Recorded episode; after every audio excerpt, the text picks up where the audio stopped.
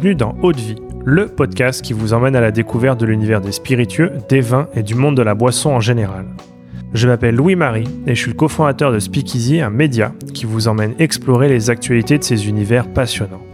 Dans Haute Vie, on part à la rencontre de celles et ceux qui imaginent ce que nous buvons. On parlera histoire, savoir-faire, terroir, création ou encore passion pour en apprendre plus sur ce qui se trouve au fond de notre verre.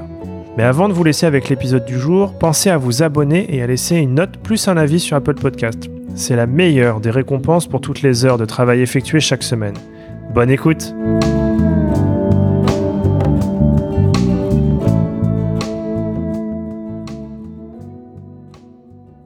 Bonjour à tous, aujourd'hui je suis avec euh, Yulin Lee, fondateur de la Maison du Saké, euh, l'un des rares Français à détenir le titre de Saké Samurai. Tu as largement euh, contribué à faire connaître le saké aux restaurateurs et au grand public en France et je suis très content d'échanger avec toi aujourd'hui. Bonjour. alors on est ici aujourd'hui pour évoquer ton parcours autour du saké et aussi pour tout comprendre de cet alcool passionnant mais qui est encore assez peu connu en France. Euh, et, je suis très content d'aborder ces, sujets avec toi. Peut-être pour commencer, quelle a été ta première rencontre avec un saké? Alors ma première histoire avec le saké a commencé euh, grâce à un échange scolaire. J'ai habité au Japon pendant un an quand j'étais lycéen. J'ai eu la chance de vivre euh, dans une famille d'accueil et d'aller au lycée au Japon. Et avant mon retour en France, euh, le père de famille de ma famille d'accueil m'a invité dans un prestigieux restaurant de sushi et euh, m'a fait goûter une larme, puisque j'étais encore mineur, de saké que j'ai trouvé à ce moment-là exceptionnel. D'accord. Et, euh, et qu'est-ce qui t'a amené à, travailler dans cet univers? Est-ce que as, à ce moment-là, tu as toujours été passionné par le saké? Est-ce que c'est venu un peu sur le tard? Comment tu t'es es rentré euh, dans cet univers et comment tu t'es formé déjà pour commencer? Alors c'est arrivé un peu plus tard. J'ai pu retourner vivre au Japon euh, adulte, vivre à Kyoto et travailler dans un restaurant qui était spécialisé en saké. Et donc euh, pendant un an, c'était un comptoir ouvert, un restaurant qui s'appelait Gilo Gilo. Et donc je servais du saké aux Japonais pendant un an et donc il n'y a pas plus formateur, surtout que souvent les Japonais à table sur des comptoirs vous offrent, vous offrent aux, personnes qui travaillent du saké. Donc euh, pendant un an, j'ai pu servir et même boire moi-même du saké. Oui, pour te faire le palais, euh, on imagine, et toute cette, euh, cette culture saké sur l'élaboration, sur le savoir-faire, ça s'est fait aussi à ce moment-là elle est arrivée beaucoup plus sur le tard. Euh, j'ai un parcours un peu atypique où j'ai d'abord voulu commencer par euh, ma passion du saké avant de me former sur le saké en lui-même. Donc à mon retour en France, j'ai décidé d'ouvrir un, un, izakaya, un restaurant à tapas japonais. Euh, C'était en 2006-2007, euh, sans forcément avoir des connaissances euh, pointues sur ce produit. Mais c'était déjà très précurseur et très nouveau euh, à Paris en France et, euh, et ensuite en travaillant en tant que euh, responsable et, dirigeant de restaurant, j'ai pu me former au fur et à mesure des années où j'ai travaillé dans mon propre restaurant. D'accord. Et cette euh, formation, euh, j'imagine qu'il y a une sorte de, de concrétisation de, de celle-ci, puisque tu as le titre de, de Sake Samurai. Tu es des rares en France euh, à l'avoir. Est-ce que tu peux nous en dire un peu plus? Qu'est-ce que ça représente, ce titre, et comment est-ce qu'on arrive à l'avoir alors c'est un titre honorifique, on peut pas se présenter pour l'avoir, c'est quelque chose qui est donné par l'association des producteurs de saké. Et par rapport au parcours des gens, donc moi j'avais monté un izakaya euh, spécialisé en saké qui était déjà quelque chose de très nouveau. Puis ensuite, euh, un peu plus tard, j'ai ouvert le restaurant Sola, un restaurant étoilé où on servait du saké. Puis j'ai monté divers événements autour du saké. Et donc, euh, et donc je me suis fait remarquer par mes actions. Et donc, les producteurs de saké du Japon m'ont décerné ce titre. D'accord. peut-être pour rentrer dans le, dans le vif du sujet, euh, moi, ce que j'aimerais déjà comprendre, c'est ce qui se cache derrière le, mot saké, euh, que tu nous donnes un peu des clés de compréhension de cet univers. Euh, il y a aussi, je trouve, un symbole très fort derrière le saké et une image très forte de, de savoir-faire, de, culture et d'artisanat japonais. Est-ce que tu peux nous parler de, l'histoire du saké en tant qu'alcool? Alors tout à fait, le, le saké est très lié à l'histoire du Japon. il y a deux versions de la création du saké. La première, la plus historique, ce serait potentiellement des spécialistes coréens qui seraient venus à, la cour de l'empereur représenter des boissons de riz fermenté. Et l'empereur a beaucoup apprécié et a demandé ensuite de reproduire et d'exceller ce produit. Et donc, euh, pendant des années, le saké était disponible uniquement à la cour ou pour les gens proches de l'empereur. La deuxième version plus euh, poétique, on va dire, euh, c'était euh, le saké est très lié à la religion shintoïste japonaise et les prêtresses japonaises souvent mâchaient la nourriture pour les dieux pour leur éviter de faire des efforts et un jour bien sûr un moine un peu curieux a décidé de voir le contenant du riz mâché par la prêtresse et avec la salive de la prêtresse le riz est devenu saké et comme ça le saké est apparu Laquelle des versions est vraie, je ne sais pas, mais en tout cas, ma préférence va vers une plus que l'autre. Super, euh, ça nous fait une, passerelle euh, toute trouvée euh, pour comprendre un peu l'élaboration du saké. Donc c'est un alcool qui est issu de la fermentation de riz. Pour faire le saké, il faut trois ingrédients, si je comprends bien, le riz poli, une eau de source et puis une levure spécifique qu'on appelle le koji. Euh, comment est-ce que concrètement on élabore un saké?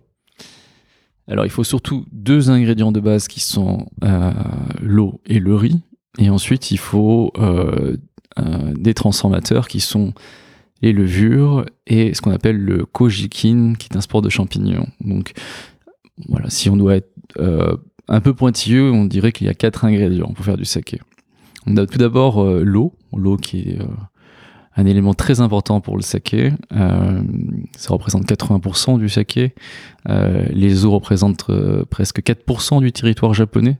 En France, ça représente 1% du territoire français, ce qui est déjà beaucoup. mais bon, comme le Japon est un pays avec beaucoup de, volcans, forcément ils ont beaucoup d'eau, une eau qui va être moins dure, plus douce que l'eau française, mais très variée et étalée sur toute la région du Japon. Donc il y a il y a une vraie, euh, il y a une vraie culture de l'eau, il y a un vrai, terroir de l'eau. Euh, d'ailleurs, souvent, quand on visite les maisons de saké, elles vous font boire d'abord l'eau qui est utilisée pour faire du saké avant de boire le saké. Donc l'eau était vraiment une, donnée importante. Elle peut être par rapport à la volonté du producteur, euh, elle peut influencer de façon très importante ou pas forcément. Donc ça, c'est après c'est un choix du producteur. Ensuite, le riz. Euh, le riz, donc un peu comme pour le, raisin dans le vin, souvent on utilise donc des, des riz à saké qui sont pas des riz de table, donc ce sont des riz spécifiques au saké, à une des variétés des cépages, si on doit faire des parallèles.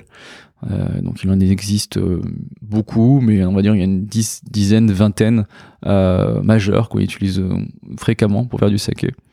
Le riz à saké va être plus gros que le riz qu'on mange, avec un cœur qu'on appelle le shimpaku en japonais. Donc ce cœur euh, concentré en amidon. Et ensuite, autour, il va avoir encore un peu d'amidon, des lipides, des graisses, d'autres éléments, et ensuite l'écorce du riz. Donc, on va polir le riz pour enlever en tout cas ce qui va être difficile pour faire du saké, donc surtout l'écorce, c'est-à-dire à peu près 9-10% du riz brut. Et ensuite, après, selon les techniques, on polit plus ou moins le riz. On n'est pas obligé d'utiliser du riz euh, à saké, on peut, on peut utiliser du riz de table pour faire du saké. Mais majoritairement, on utilise plutôt du riz à saké. D'accord. Et ensuite, les deux, euh, les deux autres ingrédients, les levures. Les levures sont très importantes euh, pour faire du saké. Elles peuvent être, sélectionnées ou peuvent être ambiantes. En général, elles sont plutôt sélectionnées. Et par rapport, encore une fois, à la volonté du producteur, enfin plutôt du maître à saké, qu'on appelle toji, elles vont avoir plus ou moins d'importance. Et pour finir, le kojikin, qui est un sport de champignons, euh, qui va transformer une partie du riz en sucre. Voilà, quatre ingrédients eau, riz, levure et champignons. D'accord. Et c'est une, c'est une boisson fermentée, c'est bien ça? C'est un peu comme le, je dirais le vin ou la bière. On, met en fermentation ce, riz qui a été euh, transformé et sur lequel il y a un certain nombre de spores, c'est bien ça? Exactement, c'est une boisson euh, de fermentation euh, qui est bien dit, c'est-à-dire proche du vin dans certains aspects, mais c'est une céréale, donc c'est pas un fruit, donc aussi proche de la bière et sur d'autres d'autres aspects. le, riz donc est, est composé avec un noyau d'amidon. Cet amidon va, on va le transformer grâce aux champignons en sucre et le sucre euh, va, va, avec les levures, se transformer en alcool.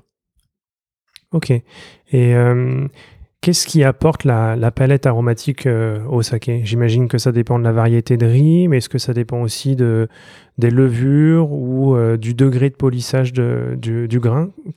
Donc ce sont bien ces quatre éléments, et c'est bien cette alchimie des quatre éléments qui vont donner la nature du saké.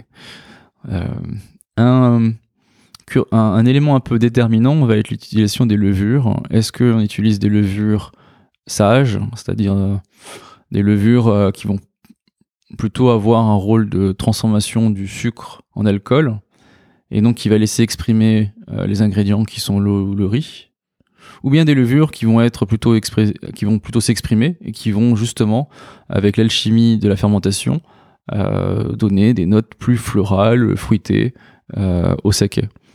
Donc, par rapport encore au choix du toji, euh, le saké va plutôt avoir une dominante euh, céréalière ou euh, aqueuse ou encore fruitée ou florale.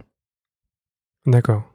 Est-ce qu'il y a une, une trame aromatique, je dirais, qui est commune à tous les types de saké ou est-ce qu'effectivement il y a ces, ces trois, je dirais, chemins possibles Comment est-ce que ça se passe? C'est vrai que dans le vin, il y a quand même une je dirais, une trame aromatique qui, qui est un peu un, fil conducteur, euh, que ce soit alors sur le vin blanc ou sur le vin rouge, mais avec après un nombre de, de possibilités euh, assez importantes.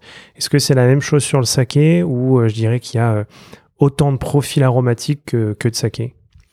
Alors c'est une bonne remarque, le, vin. Alors le saké, on, on, on, le compare souvent à du vin parce qu'on connaît bien le vin, mais le saké, reste du saké, ce n'est pas du vin. Mais ça aide quand même d'avoir un point de comparaison. Et donc le vin a euh, ce fabuleux outil que, sont, que sont les couleurs. Euh, on parle de blanc et de rouge, même si le vin n'est pas blanc, mais ça aide.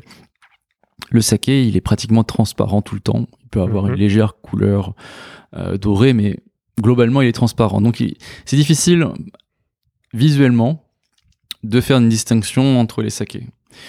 Si on devait en faire une, qui se rapproche un petit peu de, ces catégorisations dans le vin, euh, on pourrait parler de saké moderne, euh, des sakés euh, qui se rapprochent un peu des vins, qui sont avec des arômes fruités, avec des types très floraux, qui se boivent toujours très frais et qui sont pas, mal pour des gens qui ont un peu peur de boire pour la première fois du saké.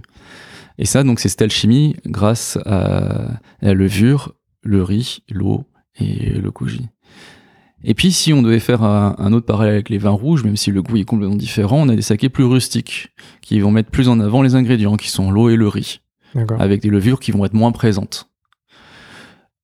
Voilà, on pourrait euh, diviser euh, les sakés en, en, ces deux grandes catégories, qui sont les sakés modernes, fruités, et les sakés traditionnels, qui mettent en avant les ingrédients, alors plutôt le riz ou plutôt l'eau.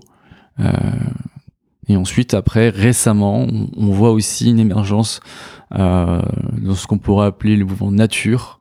Alors très difficile à définir, comme pour les vins nature, mhm. mais il y a une volonté. Il y a, on voit beaucoup de gens au Japon euh, essayer de faire des choses différentes euh, des, de ces deux catégories qui sont traditionnelles et modernes, avec justement euh, des riz bio, avec euh, des riz euh, ou qui s'expriment très brut, avec des levures atmosphériques et avec un goût justement très très atypique par rapport au saké moderne et tradit. Donc, si on doit résumer, on aurait trois voire quatre grandes catégories de saké qui sont les sakés modernes, les sakés traditionnels, les sakés nature, et j'ajouterai les sakés vieillis, puisque le saké peut être maturé, ce qui est magnifique. D'accord. Euh, parce qu'effectivement, j'avais une autre question sur, euh, sur cette partie-là. Euh, c'est vrai que on imagine souvent on, et on voit des sakés transparents, donc on se dit qu'ils sont, non vieillis. donc ça veut dire qu'un saké, une fois qu'il est produit, il peut être embouteillé immédiatement ou alors mis à vieillir. Et dans ce cas-là, dans tel type, quel type de contenant? Est-ce que c'est des contenants, on, imagine des fûts, ou est-ce que c'est des contenants inertes? Et est-ce que le, le saké, une fois qu'il est embouteillé, est-ce qu'il va évoluer comme un vin ou est-ce qu'il va euh, rester, je dirais, à l'identique comme un spiritueux Alors, il y a beaucoup de questions. Euh, aujourd'hui, le saké est rarement, euh, comment dire, mis dans des fûts en bois où il y a peu d'élevage. Pardon. On retrouve peu d'élevage dans le saké. en général, quand il est conservé pour être maturé, c'est plutôt des cuves en inox. Donc euh, il y a peu en fait d'ajouts euh, d'une autre matière que le bois, par exemple, euh, dans le saké. Les producteurs ont le choix après le pressage de le mettre tout de suite en bouteille ou de le laisser un peu reposer en cuve avant de le mettre en bouteille ou encore de le laisser longtemps en cuve avant la mise en bouteille et ça aura forcément une incidence. Et ensuite, par rapport aussi à la... Aujourd'hui, la notion de millésime, elle est quasiment inexistante dans le saké, mais elle n'est pas elle n'est pas impossible. Euh, tout dépend encore de la volonté du toji. Si le toji veut faire un saké parfait au pressurage, après, après la, la presse, euh, effectivement, ce sont les sakés qui sont destinés à être bu jeunes et rapidement. Mais si le saké, si le toji décide de faire des sakés euh, de garde, un peu comme le vin, forcément, il va faire des sakés sur les premières années moins équilibrés, euh, moins faciles à boire, euh, et, le fait de garder le saké embouteillé sur des années va le faire évoluer, va le bonifier. D'accord. Mais encore une fois, c'est quelque chose qui est très nouveau, qui est très rare, et le aujourd'hui, la culture actuelle du saké, euh, le business même du saké a été construit pour boire les sakés jeunes. Ok. Euh, si on parle maintenant un peu de, je dirais, de savoir-faire, quand le saké il est élaboré, est-ce que on a encore majoritairement un travail qui est artisanal ou est-ce que de plus en plus on cède de la technologie pour, pour je dirais plus facilement peut-être euh, stabiliser ou élaborer ou faciliter la fermentation d'un saké?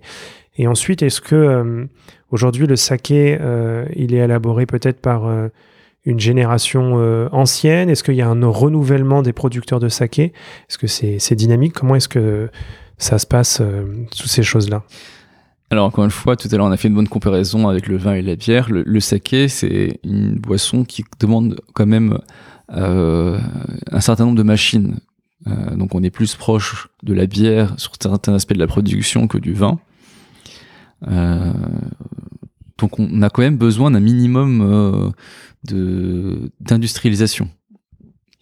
Euh, après, il y a différents niveaux et la patte de l'homme est aujourd'hui encore indispensable pour faire du saké. Mmh même sur des grands groupes industriels, le, on peut pas tout industrialiser non plus. Donc ça reste un, euh, une question difficile et, euh, le saké encore reste du saké, c'est ni comparable ni au vin ni à la bière, mais voilà, il a une part de machine et une part euh, de, touche humaine pour, pour, être créé. Aujourd'hui, euh, depuis maintenant 5, 5 ans, 7 ans, il y a une vraie, euh, il y a un vrai turnover des, des et des propriétaires euh, il y a toute une génération qui cède sa place à une génération plus jeune et, euh, et avec l'influence euh, d'internet, des voyages, euh, on, on, voit une jeunesse euh, très influencée par par l'Europe et notamment la France, par la culture du vin et les, et les techniques de fermentation. depuis fin des années 90 jusqu'à maintenant 2000, 2000, 2010, 2020. Donc le saké qu'on boit actuellement est très différent du saké d'il y a 10 ans, ou 20 ans et encore 30 ans. Et le saké qu'on boira dans 10 ans ou 20 ans va encore évoluer, je pense. D'accord. si on rentre maintenant un peu dans les, dans les types de saké, est-ce qu'il existe une classification particulière? Comment est-ce qu'on peut se repérer parmi toute la diversité des sakés? Alors, pour la classification officielle que j'ai utilisée à mes débuts jusqu'à pas si tard que ça, longtemps, euh, était euh, concentré autour du polissage du riz. Donc c'est cette classification officielle qui détermine le type de saké par rapport au degré de polissage du riz. Donc plus on polit le riz et plus on arrive sur une catégorie haute. Euh, et donc moins on polit le riz, forcément plus c'est un saké on va dire bas de gamme. Sauf qu'aujourd'hui le monde du saké a évolué et euh, cette classification devient de plus en plus obsolète à mes yeux. C'est pour ça qu'on euh, essaye, en tout cas à notre niveau, euh, d'apporter un discours plus simple, une catégorisation plus simple aux gens. Donc, on parle plus trop de polissage, qui est une seule, qui est une des techniques qui représente seulement une partie de la définition du saké, mais pas son ensemble. C'est pour ça qu'elle est un peu biaisée. Et donc, on, tout à l'heure, je l'ai un peu abordé, on différencie les catégories, les sakés, entre les sakés modernes qui se boivent dans des verres à vin, mmh. euh, qui sont très comparables au vin, même si c'est différent, mais on a quand même des repères. Ils sont frais, ils sont fruités, on les boit frais dans des verres à vin.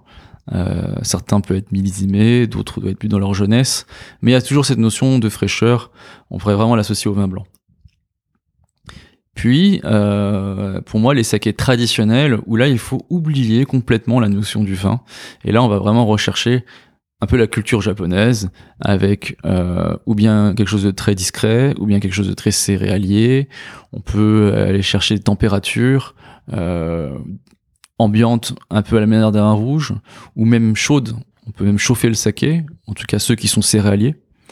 Euh, voilà, c'est la deuxième très grande catégorie. Et ensuite, tout à l'heure j'en ai parlé, les natures et euh, les vieillis.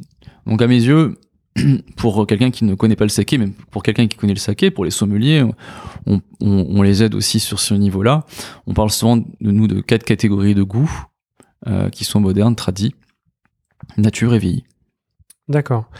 Et euh, est-ce qu'il existe euh, quelque chose, je dirais, d'assimilable à, une AOC ou euh, à une indication sur l'étiquette qui peut aussi nous aider? Alors, euh, beaucoup de sakés aujourd'hui populaires au Japon, en France, sont ce qu'on appelle des junmai, c'est-à-dire il n'y a que du riz, de l'eau et les, et levures et le koji qu'on utilise. On, est au Japon, on est autorisé aussi à rajouter de l'alcool de distillation euh, au saké.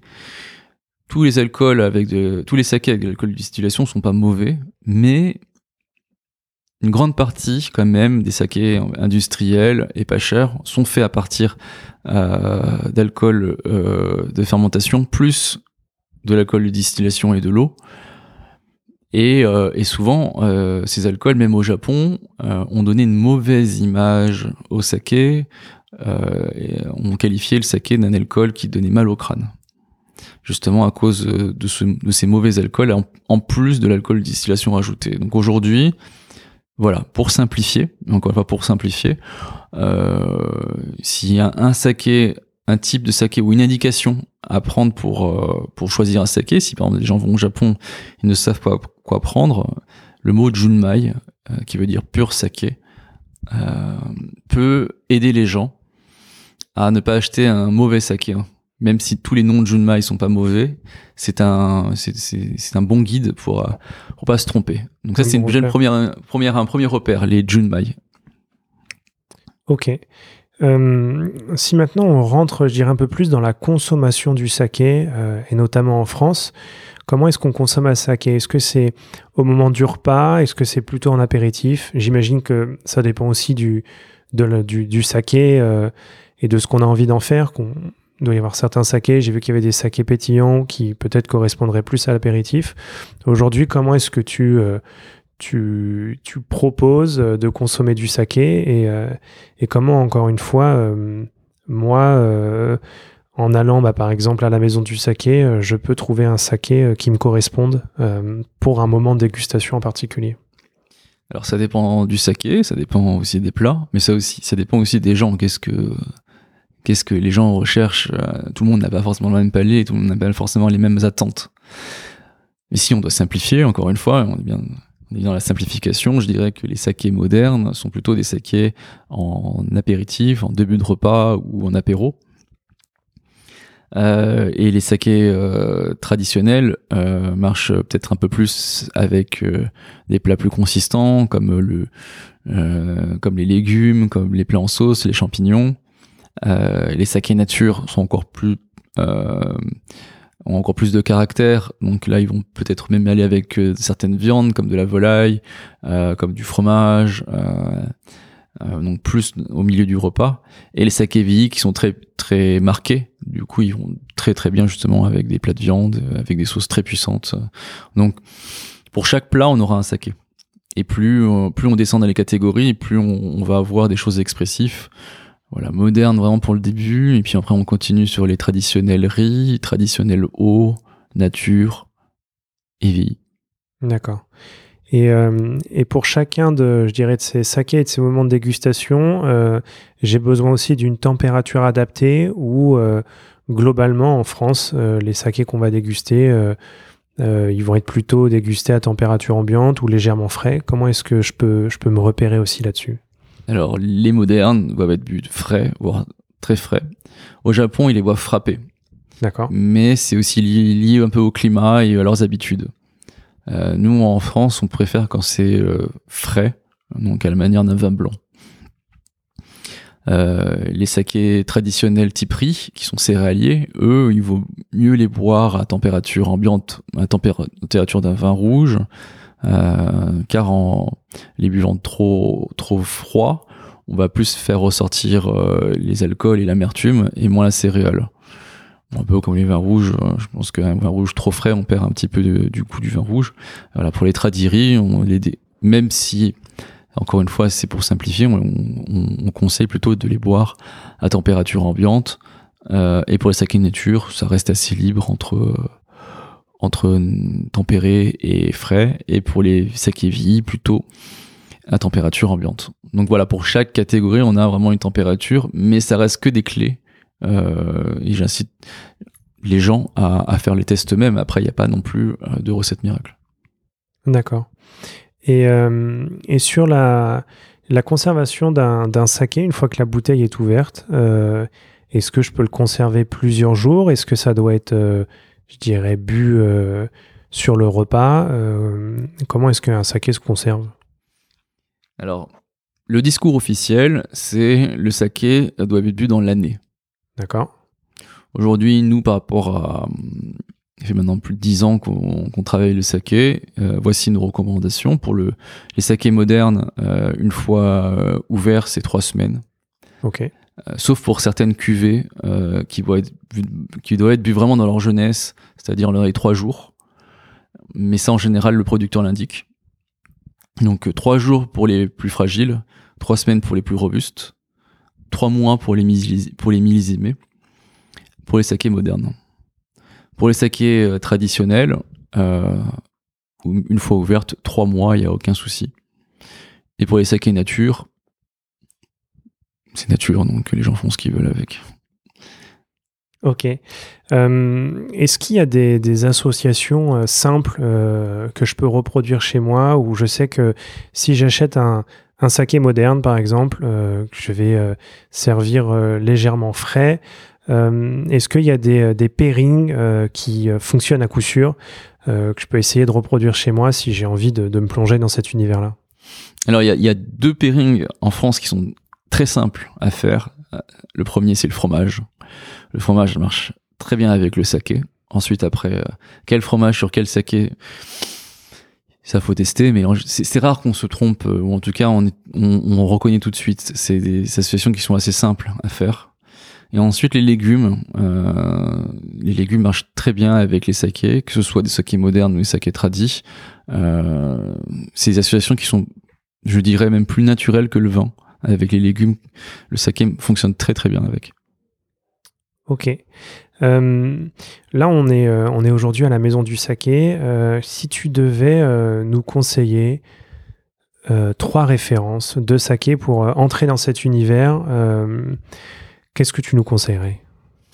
Alors, on va reprendre les catégories, c'est le plus simple. dans les modernes, donc le saké qu'on trouve le plus accessible pour nous, c'est la maison Takeno qui se trouve à Kyoto. Euh, c'est donc ce sont des sakés modernes et ce qui est vraiment intéressant, ce sont les sakés. Tout à l'heure, on parlait qu'il y avait très peu de sakés qui pouvaient se garder ou se millisimer. Euh, Takeno fait partie de ces sakés, donc c'est très pratique pour des gens qui ont un peu peur de commencer le saké. Ils peuvent acheter une bouteille, la boire dans un an ou dans trois ans, euh, il n'y aura pas de souci. Ils peuvent ouvrir la bouteille et boire euh, une partie euh, cette semaine, une autre partie dans trois semaines. il n'y aura aucun souci. Et puis surtout au niveau du goût, on sera bien équilibré, ce sera ni trop sucré, ni trop sec. Voilà. Et surtout, ils ont une gamme de sakés très large. On commence avec des prix à moins de 30 euros jusqu'à, après on monte à 40, 50. Les grandes cuvées vont jusqu'à 200, 300 euros. Et donc ça permet vraiment de, euh, d'affiner, je pense, euh, ses goûts pour les sakés modernes. Donc Takeno, c'est vraiment une super maison pour débuter le saké. Ensuite, après, on a les sakés euh, pétillants. Ça, c'est très bien pour commencer le saké. On a euh, Masumi, Masumi qui fait un super sparkling qui, nous, au restaurant, euh, il plaît énormément. Et euh, pareil, les bulles, euh, c'est un chemin facile pour appréhender une boisson, notamment le saké. Donc Masumi Sparkling, c'est vraiment, vraiment un grand succès à la maison du saké, même en dehors. Et un troisième, euh, serait euh, Izumibashi. Le nom est un peu long, mais on le reconnaît à l'étiquette. C'est une libellule noire. Donc euh, c'est une maison de saké qui produit lui-même son riz, ce qui est assez rare. Et surtout, ce sont des riz bio. Donc depuis qu'il a passé en culture raisonnée bio ses riz, les libellules sont revenues dans ses champs. Et donc c'est un peu le, le symbole d'une de, de, de champs sains. Donc ça s'appelle Izumibashi, mais on le reconnaît surtout avec cette libellule noire sur le logo. Et ce sont des sakés qui sont céréaliers et euh, sont très très intéressants avec le repas. Super, bah écoute, merci, très intéressant. Euh, on arrive à la fin de cet entretien. J'ai encore euh, trois questions. La première, on observe quand même depuis quelques années un, engouement des Français pour le saké. comment expliques-tu cela? Alors, il y a eu plusieurs vagues. Euh, déjà, les voyages au Japon, euh, dans, les, dans les débuts des années 2000, ont été une des premières vagues. Euh, avant, il faut, savoir que c'était énormément cher et assez rare pour le commun des mortels d'aller au Japon. Depuis les années 2000, euh, le Japon a euh, ouvert son tourisme. le, coût pour aller au Japon a baissé. Ensuite, il y a eu plusieurs ils ont eu plusieurs euh, stops dans l'émancipation de leur tourisme, notamment euh, il y a eu Fukushima, puis il y a eu le Covid. Mais aujourd'hui, il y a une explosion euh, du tourisme. Le Japon est devenu une destination première. Tout le monde a envie de partir et découvrir le Japon. Euh, la deuxième chose, euh, pareil, dans cette même époque qui a vraiment changé beaucoup les choses, ça a été les studios Ghibli, euh, qui ont donné un peu euh, accès au grand public et euh, aux animés. Les animés étaient vus euh, de façon négative par une partie des gens avant les années 90 et c'est devenu quelque chose de familial et, et à participer un peu à la découverte de la culture japonaise en, en disant ah, voilà le, le Japon c'est pas forcément que des animés violents mais c'est aussi une culture euh, très importante. Et ça a fait écho à des gens qui avaient la culture du japonisme c'est-à-dire une culture plus littéraire du Japon. Et, euh, et donc de fil en aiguille, ça, le, le, saké a, est apparu dans, dans, dans, dans, cette mythologie du, du, du Japon. Et, euh, et, la troisième chose, ça a été la restauration. Euh, encore une fois, dans les débuts des années 2000, avec l'explosion des sushis. Avant les années 2000, euh, en France, le poisson cru, c'était pas forcément ce que tout le monde appréciait. Et ça a été une vague incroyable 2000 à 2010. Ensuite, après les restaurants, euh, les japonais, euh, parce que les premiers sushis n'étaient pas japonais, euh, ou très peu en tout cas, et ensuite les japonais sont arrivés plutôt avec une cuisine franco-japonaises, voire françaises, avec des chefs japonais, mais des tables gastronomiques ont vu le jour. Et donc le, le, saké est arrivé aussi à ce moment-là, où on associait le, la gastronomie au saké. D'accord, très très intéressant. Euh, peut-être alors maintenant deux questions euh, plus personnelles. La première, quelle a été ta plus grande claque de dégustation sur un saké? Alors je suis désolé, je vais pas être original, mais le mais Takeno a été euh, a été une révélation pour moi. c'est grande cuvée, donc il coûte quand même un, un certain prix, mais m'ont fait vraiment définitivement penser que, que le, le saké a peut offrir une expérience qui est, qui est unique. Vraiment, euh, c'est, les sakés premium de Takeno sont vraiment, vraiment incroyables. Et, euh, et, le mot de la fin, qu'est-ce que tu dirais à quelqu'un qui nous écoute et qui hésite à sauter le pas et à se lancer dans cet univers du saké et de sa dégustation? Qu'est-ce que tu lui dirais? Alors, je pense aujourd'hui, beaucoup de choses sont mises en œuvre pour faire découvrir le saké. Le, le, Japon est populaire et et donc forcément, les occasions de boire du saké sont, sont nombreuses. Euh, bah, L'événement pour moi le plus important cette année, ça va être le Whisky Live avec la scène saké. Donc euh, le Whisky Live, à l'origine, était un, plutôt un salon autour des spiritueux. Euh, depuis l'année dernière, c'est devenu euh, une vraie scène saké, je pense une des plus importantes en Europe, mhm. avec des producteurs qui se déplacent. Euh, et à ce moment-là, on peut discuter avec les producteurs, goûter les différents types de catégories de saké, euh, voilà, il, suffit juste de payer son billet d'entrée, puis après on peut avoir du saké, euh, on peut goûter tous les sakés et se faire soi-même son idée. Voilà, pour le mot de la fin, je pense pour vraiment comprendre le saké, comme je l'ai fait, il faut boire, il faut déguster, il faut essayer. C'est vrai que le salon et le Whisky Live depuis l'année dernière est une occasion unique de pouvoir déguster, échanger et comprendre cet univers. Écoute, un grand merci pour cet échange. on a appris beaucoup de choses, ça nous donne aussi beaucoup de clés de compréhension, et puis c'est vrai que maintenant il faut se, jeter, on va dire, euh, dans l'arène et commencer euh, à déguster. Un grand merci. Et puis pour, pour les auditeurs d'Autre Vie, euh, je vous dis à la semaine prochaine avec un nouvel épisode. Merci à toi.